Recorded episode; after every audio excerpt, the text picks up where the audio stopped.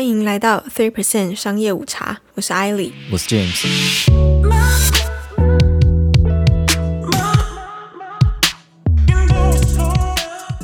今天来聊聊一个金额最大的加密货币诈骗案。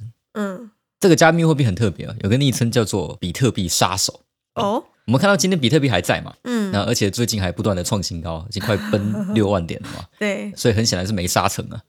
但就算没杀成，这个货币也在短短几年内就吸收了保守估计大概四十亿美元的资金。对，最低四十亿，上看一百五十亿，哇哦，所以非常厉害了。那这个案件有趣的地方呢，是在于它是一个很大的庞氏骗局和金字塔骗局的综合体。OK，对，全球有非常多的受害者，有的来自欧洲啊，有的来自美国啊，有的来自中国啊，甚至非洲都有啊。嗯，但是这么大的一起案件呢，到今天为止，他的首脑依然没有被抓到。哦，他的消失跟 X 调查的消失不太一样啊。哈 据情报指出啊，他还没有变成消波块啊。虽然应该很多人想要把它变成消波块，啊 但在这一起投资诈骗案中呢，被捕获的有他的弟弟啊，有他的合伙人、他们的辩护律师，还有整个企业的干部等等啊，但就是没有他。嗯，对，那这个事件就是有名的 OneCoin 诈骗案。我们把时间推回到二零一六年，Jim McAdam 住在英国啊，他透过朋友的介绍呢，听到一个不能错过的投资机会啊，就不能错过 Air 通。常这种都对，就听起来怪怪的。就你会希望错过他。他的朋友给他了一个连接，透过这个连接呢，他可以参加一个加密货币的线上研讨会。Jane 虽然有听说过加密货币，但他完全不懂这种货币是怎么运作的嘛，就是很多人都听过，对吧？嗯有 OneCoin 啊，有什么以太币啊，有一堆有的没的，可是就不知道它到底是做什么的，嗯只知道它是很夯的一个东西啊，然后一直在涨价，最近大家都在讨论嘛，哈。嗯那他就真的只是听过而已啊，嗯，对，但是反正是个不容错过的赚钱机会，他就姑且去听了一下。那透过这个研讨会呢，他听了一堆自己也不清楚的名词啊，什么区块链啊，什么交易所啊，哈，那这些名词他当然都没有兴趣啊。嗯对他有兴趣的是这个货币的价值正在逐步的攀升。如果我现在加入，他投资拿到的回报会相当的可观。嗯那由于要加入 OneCoin 需要有人推荐，他就跟 Clubhouse 一样是有邀请函的。嗯，你如果没有别人邀请，你是进不去的。这样所以机会难得啊。嗯他就决定说，诶，那我先投资一笔小的金额来试试看。嗯嗯，那这个 OneCoin 的机制也很好玩的，实际上它跟一般坊间的呃加密货币交易方式完全不一样。呃，一般你如果想要买货币，你会怎么做？你就去扫一个交易所，交易所啊，对对对，然后就说我要买一个比特币嘛，嗯或者买多少多少的比特币。嗯，对，而且交易所呢，在符合法规的情况下哦，是任何人都可以开的，对，就我要开也可以，只要我符合法规就可以。那也就是说，市场是完全开放的。那这个 OneCoin 的交易所它不一样，它是封闭的，它是私人的，它只给 OneCoin 的会员人呃使用。啊，对，那你要入会呢，你需要买会员的教育包。对，最便宜的教育包是一百块钱 Euro，你笑屁。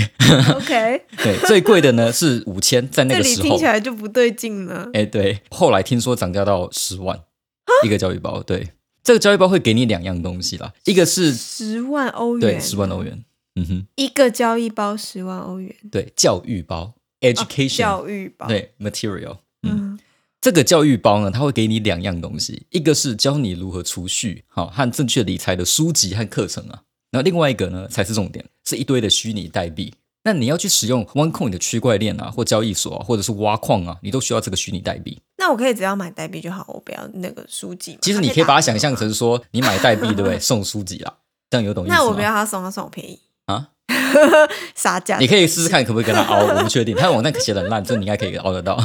就你会需要这样的虚拟代币去操作任何的事情吗 OK，那使用的方法就是会员要去 OneCoin 的网页，然后输入账号密码就能进到一个控制台啊。嗯那相当于你的钱包这样子。那你可以从里面连接到交易平台啊，哦，那你可以挖矿啊，你也可以从里面提款啊，你可以从里面把 OneCoin 换成政府的法定货币，嗯哼，对，就什么 Euro 啊、哦，然后或 USD 啊美金、台币什么加币这些对，所以你可以把它换成法币之后提出。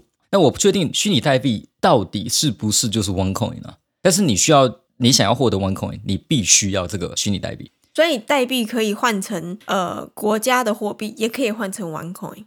应该是我听他的呃介绍，应该是这个样子我不是很确定。我有那个网页的，没有买一个教育包来试试看？现在已经没有了，怎么可能？它就不见了，想买也不行。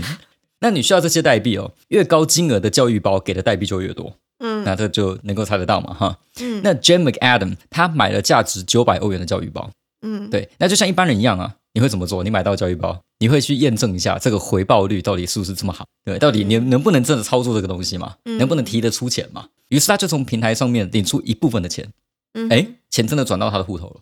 但是 OneCoin 的顾问呢，当然都不建议他把钱提出来嘛，嗯因为钱要放在里面才会越滚越大。对，所以他每天都看到 OneCoin 的价格往上跳、哦，那 Jane 就觉得说，哇，这个是一个好的赚钱机会啊，因为他投钱进去，然后他真的可以拿得到钱回来，那就觉得我信了这个东西。一次拿回来啊，他还没有办法确定。对，但是因为你想要把钱放在里面才可以滚大嘛，你如果确定说你可以拿出来了，倾向于把它放在里面。对，你会倾向于把它放在里面，因为你会投钱会生钱嘛，嗯，对吧？那他每天就看 OneCoin 的价格往上跳啊，他又投了八千欧元进去，然后甚至花了三十欧元加入了一个 OneCoin 的推荐的会员计划。那这个推荐会员计划是这样运作的：你每推荐一个人买 OneCoin 的教育包，你就可以从 OneCoin 那里拿到你购买的教育包的十 percent 的价钱，呃，十 percent 的回回扣就。回本。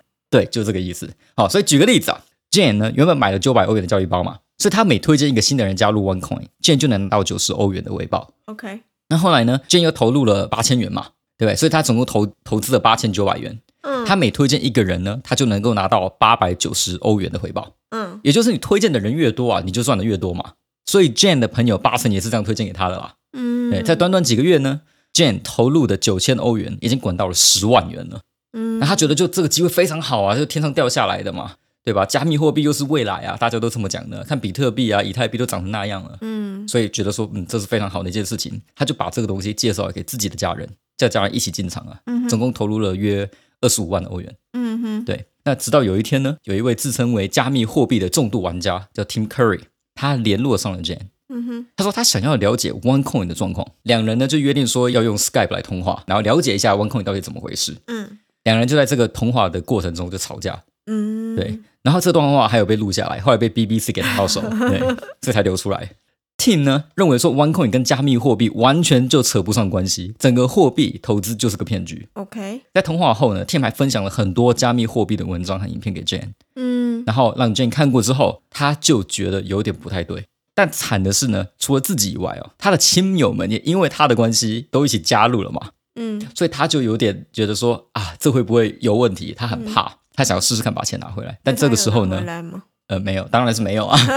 对但这时候呢，OneCoin 的创办人 Luja 早就在众多投资者的眼皮下就消失了。对，OK，这个 OneCoin 的创办人呢，叫做 Luja Ignatova，在一九八零年出生于保加利亚。嗯在十岁的时候，他就搬到了德国。然后他在 Constance University 拿到了欧洲 Private Law 的博士学位。旁边的人呢，大部分都用 Doctor 来称呼他啊，哦，他就是 Doctor Ruja，Doctor Ruja 这样子。嗯那除了有博士学位以外呢，他还拿到了牛津大学的经济学士。然后毕业后，在全球最大的企业顾问公司 McKinsey and Company 上班。这是真的吗？根据可靠的消息指出，他应该是我找不到那个可靠消息从哪里出来的，所以我就去翻了一下那个消息，然后最后发现那个可靠消息可能是从他的 LinkedIn 的简介出来的。LinkedIn 又没有办法协助验证你的毕业证书。对，可是奇怪的是，如果他真的是骗子，他如果这个呃，就连学历这些都是造假的话，那不知道为什么 Oxford 没有出来讲话，我也没有找到 Oxford 说哦，这个女的是假的，也没有这样的指应该。没有有人要求 Oxford 出面澄清。我不知道，，但是我感觉上这么大的案件，Oxford 应该会说什么？那 McKinsey 和 and Company 也没有说话，也没有说他不是我们的雇员，反正他的外表就长这样子。OK 所以他有着光鲜亮丽的外表嘛。OK，我的外表是指学历啊，就是他的经历和他穿的衣服都很贵 啊，不是指他的样子啊。对，因为我觉得每个人可能品味不一样，不好评论哈。虽然有些报道用 hard 来形容他，那我觉得大家有兴趣可以 Google 一下哈。我是没看出来哪里 hard 啊，可能是他的脾气哈。那在这样的包装下，他说的话就特别有分量嘛，特别容易让人相信，所以很少人会去真的质疑他。尤其是那些对于加密货币本身就一知半解的人，更不会去质疑他嘛。说实话，就是他们根本也不在乎加密货币是什么嘛，他只是看见比特币开始乱飙啊，就想要跟风赚钱而已嘛，就像那个 Make Adam 一样嘛。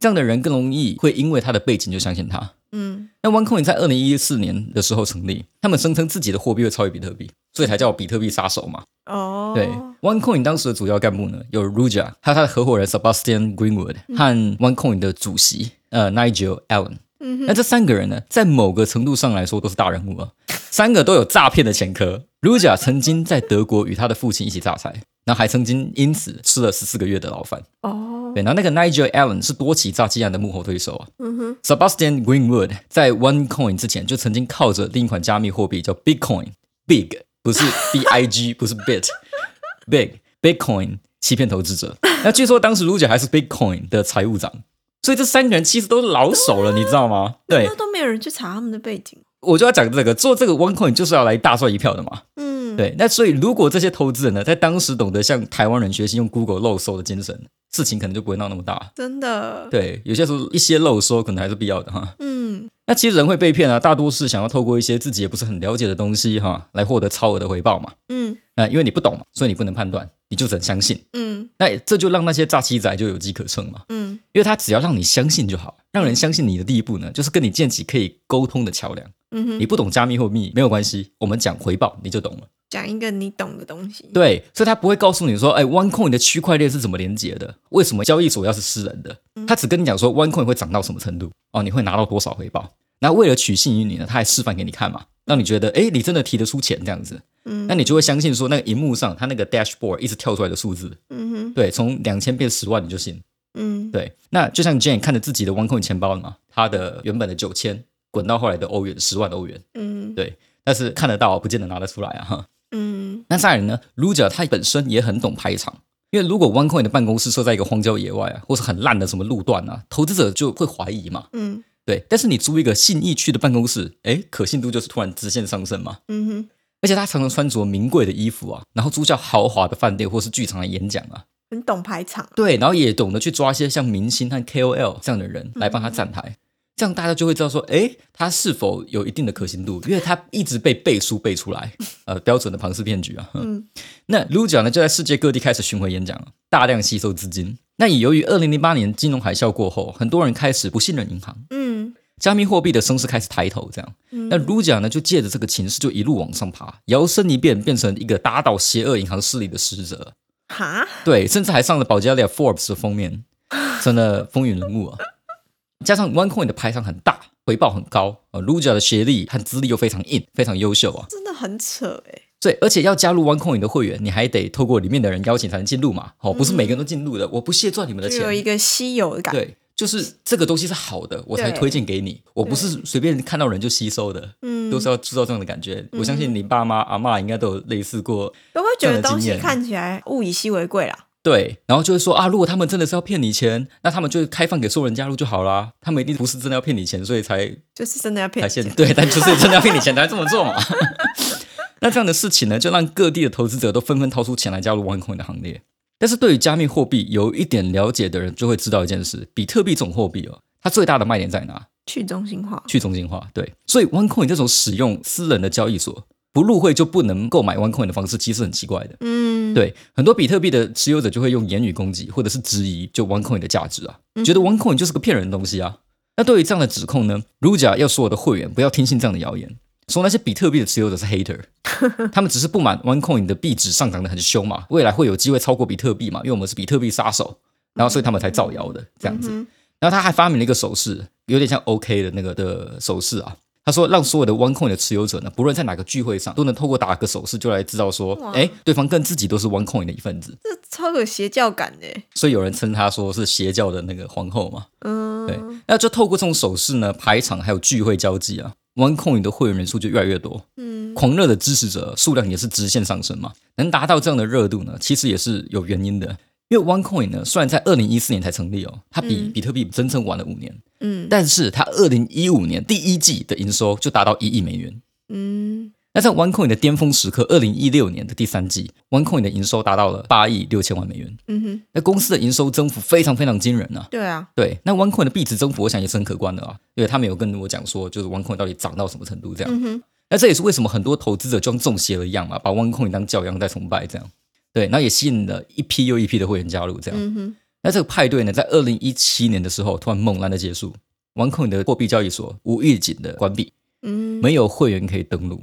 一开始呢，有很多的会员是选择相信 OneCoin 的，他们认为说，哎，OneCoin 只是为了要更新老旧的使用者界面啊，才关闭伺服器的。哦但是时间就一天一天的过去了，交易所还是没有开启的迹象，嗯哼，让一些人开始怀疑啊，同年的十月，Luja 有一场在葡萄牙 Lisbon 的研讨会。嗯哼，那所有 OneCoin 的投资者呢，都希望 Luja 能在会场上解释发生了什么情况嘛？为什么要关掉交易所？嗯哼，对，那研讨会的时间到了，从来不迟到的 Luja 还没有出现。嗯，那 OneCoin 的干部们呢，就打了一通又一通的电话，没有人联络上，不见的 Luja，他就这样消失了。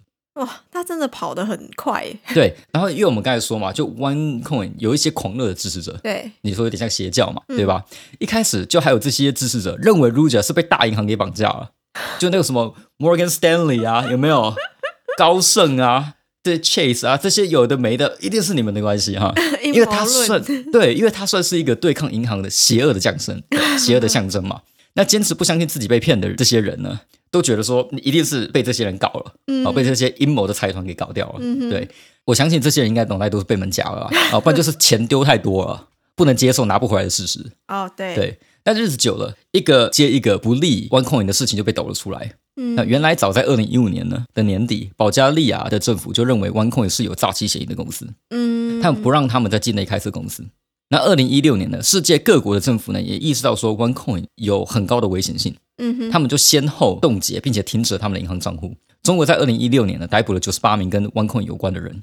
印度政府呢也阻止 OneCoin 在印度的宣传，并且成立专案组啊，要追查资金的下落啊。嗯哼还有追查回一部分啊，但是大部分都被洗出去了。，OK，那 OneCoin 最后一个关闭的账户设在非洲，那哦于二零一六年的十一月关闭了。这也说明了为什么二零一六年底到二零一七年初这段时间，交易所非常的不稳定，然后钱都提不出来。因为他们的账户都被冻结了啊。对，然后最后交易所就被强制关闭了嘛，在二零一七年的时候。对，然后这里也不是什么真的交易所啦。对，然后后来就开始有很多的新闻报嘛，像之前他不是上了呃保加利亚 Forbes 的封面吗，对啊，后来才发现，那根本不是真的，他不是上了封面，他是有上 Forbes，但是在 Forbes 对不对？是他自己买的广告，他买了一个整页的广告，然后在 Forbes 里面埋在一个很底下，嗯然后他就把这个东西剪下来，当做说是自己在上 Forbes，对，大家去看保加利亚的 Forbes 就会发现，其实没有这么一回事。所以我才说大家不懂没有用 Google 肉搜搜的精对，没有肉搜的精神，因为看到很多光鲜亮丽的东西，然后看到明星背书，看到一堆有的没的，然后回报率这么高，那控也上涨，而且他又不懂加密货币是怎么回事，嗯，这些人根本就不会去做这些事情嘛，不会去研究这些事情，所以被骗就被骗了。不能说活该啦，但 对，不能说活该。某个程度上来说也是自己的问题。嗯然后后来呢，还有一位资深的区块链工程师叫 John，他也跳了出来，说 OneCoin 曾经以房子、车子还有高额的年薪来聘用他做 CTO，嗯，理由是 OneCoin 没有区块链，他们急需这个技术。等一下，对我，要笑死了。他没有区块链哪能称作加密货币，对吧？对啊他是什么时候进行这项招聘的？没有记错的话，应该是二零一六年到二零一七年。大家相信两年的东西就是一个屁耶、对，就是大家听到加密货币就疯了，就高潮了嘛，就直接投入，就有钱就上这样子，根本没有管说它有没有区块链，它到底是不是加密货币，因为大家其实也不懂，只知道这个是风潮，就像那个 Make Adam，他完全不了解。这好夸张哦。，对，那 OneCoin 它有的，它不是区块链，他们只有一个中央的伺服器，连接一个 SQL database。那 SQL database 就是一种 relational database，它记录 data 的方式就跟 Excel 很像，对，就像 Twitter，Twitter 也是也是用 SQL MySQL database 这样子。那这是什么意思呢？也就是说，每个 OneCoin 的会员登录到交易所里面，他们所进行的任何货币买卖啊，其实都是假的。那货币的涨跌也是假的。OneCoin 值多少钱呢？是那个工程师输入的就算。就哎，今天 OneCoin 涨零点五 cent 哦，我高兴就让它涨零点五 cent，我不高兴对小跌零点二，我跟老婆吵架，大它可以自己调整。这个交易所完全就是一个骗局，它只是一个很简单的 database 的结构，很简单的使用，它不是什么区块链。嗯，也就是说，这个货币的价值是完全是被人为操作的，不是市场决定哇，好爽哦！这样那个工程师他就是这个 OneCoin 帝国的帝王诶，他可以决定 OneCoin 的去留，没有，但他要跑得快，你知道吗？你当工程师虽然爽要，你要跑得快啊。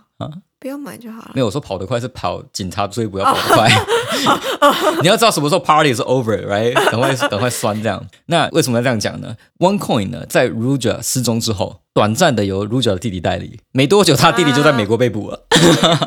这个就是对羔羊啊！哎，没错，所以被判了九十年的有期徒刑。FBI 呢想从弟弟口中套出 Ruja 的下落，没想到他弟弟也不知道他姐在哪。那根据他的证词呢，他从二零一七年后，就是跟大家一样，他也以为说 Ruja 会在 Portugal，就是葡萄牙那里出现。嗯没有，他也没等到。哇，他被背叛的好彻底哦。，对，他就接过这个 OneCoin 这个要沉下去的船，你知道吗？那也根本没有接，他就是跟着其他人一起沉船。没错，他就是沉船的那一个这样子。然后，所以他私下还雇了私家侦探，想把姐姐给找出来，但怎么找都找不到，那三个 OneCoin 的首脑，都被抓了，哇，所以整件事情脱身的就只有就只有他，就只有 Ruja。就只有 Luja。那所以 Luja 到底在哪里呢？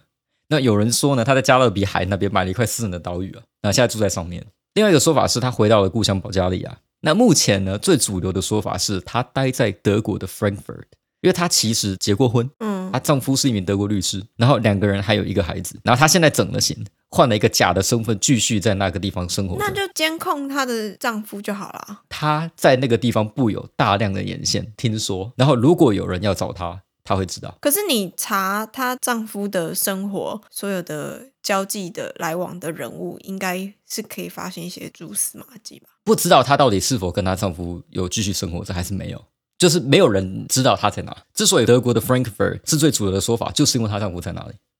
嗯，对，所以其实你知不知道他到底在哪里？不知道，没有人知道。嗯只是因为有人知道说他曾经结过婚，然后他的先生叫做 blah blah blah，嗯，对，然后是德国的一名律师，他以前的先生啦，嗯所以他们才觉得说，哎，他有没有可能在这个地方？然后就有很多人提供讯息给这些想要挖他出来的人，嗯呃，最接近的就在 Frankfurt 这样，嗯然后但他们说 you have to dig deeper，嗯，他说他在哪里？这这是那个线人对啊，说的，我觉得如果你出一个什么悬赏游戏，什么没有，但他的意思就是说哎，真的有人这样做，但问题就是很难找，因为他整了型，他换了一个假身份，然后他布了很多的眼线，所以如果有人要找他，sure no，卢贾究竟在哪呢？我想只有他自己知道。干嘛学 Will 啊？好了，那我们今天就先聊到这里。有问题就在 Apple Podcast 或是 First Story 留言给我们。喜欢我们节目的话，可以按下订阅，就不会错过新节目了。周末愉快，我们下次见。